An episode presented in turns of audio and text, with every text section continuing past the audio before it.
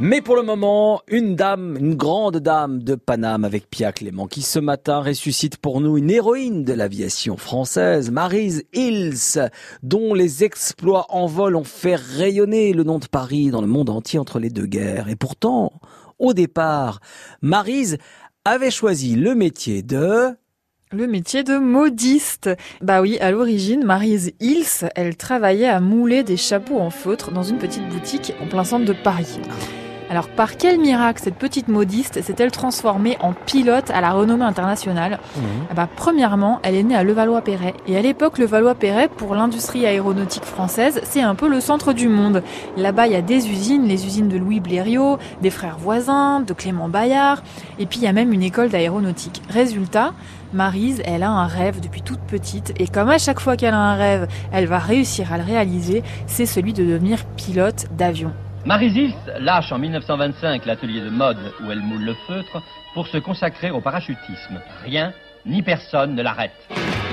Eh ben non, rien ni personne ne l'arrête Marise. Pour pouvoir financer son brevet de pilotage, elle fera 112 sauts en parachute en 3 ans. Je sais pas si vous imaginez le rythme. Et pourquoi rien ne l'arrête Marise Parce qu'elle a une très bonne motivation à devenir une excellente pilote. La compétition aéronautique, dira-t-elle, est pour la femme une façon de démontrer la fausseté de cette appellation, le sexe faible. Eh ouais. Grâce à Maryse, une bonne fois pour toutes, il n'y a pas de sexe faible. Et Alors dites-nous, Pia, une fois son brevet de pilote d'avion en poche, qu'est-ce qu'elle en a fait, notre Maryse? Ben, en fait, elle a enchaîné les records, les records de distance, les records d'altitude. Elle fait Paris-Saïgon, Paris-Madagascar, Paris-Tokyo. Paris, c'est son point de départ, mais c'est surtout son point d'arrivée. De retour de Tokyo, par exemple, elle se pose au Bourget et en descendant de la carlingue de son avion, elle crie Enfin, voici Paris D'ailleurs, écoutez ce qu'elle répondait à un journaliste qui lui demandait quel temps elle avait eu au retour d'un de ses voyages. Ah, j'ai eu du très mauvais temps, mais vous n'allez pas recommencer le voyage depuis le début. Ah non, ah non, il n'y a pas moyen. D'autant plus qu'il faut que j'aille garer mon avion et qu'il va faire nuit.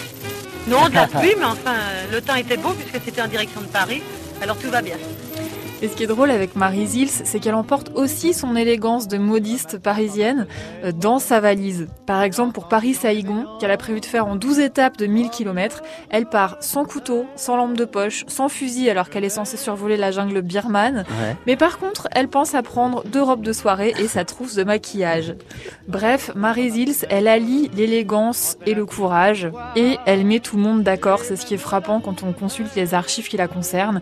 Tout le monde est admiratif devant Maryse. Écoutez, ces trois hommes, dont deux sont des pilotes. On peut dire, je crois, que Marie-Zilde s'était fait de nombreux camarades dans les milieux aéronautiques J'admirais cette fille de France Elle avait un caractère un peu fantasque. qui avait le courage de vouloir affronter tout de même un métier où il semblait qu'il n'y eût que des garçons. Toujours très gaie tant par sa gentillesse et son bon garçonnisme et, ma foi, très généreuse envers tout le monde. que par son cran et par ses qualités de grand pilote. Voilà, et en conclusion, je vous propose d'écouter un tout petit bout de l'éloge funèbre qui a été prononcé par le général Valin en hommage à Maryse Hills quand elle s'est tuée en plein vol et en pleine mission pour l'armée de l'air française. À vous qui fûtes une des plus grandes aviatrices du monde, Marie Hill, votre tâche n'est pas terminée. Vous survivrez à votre mort.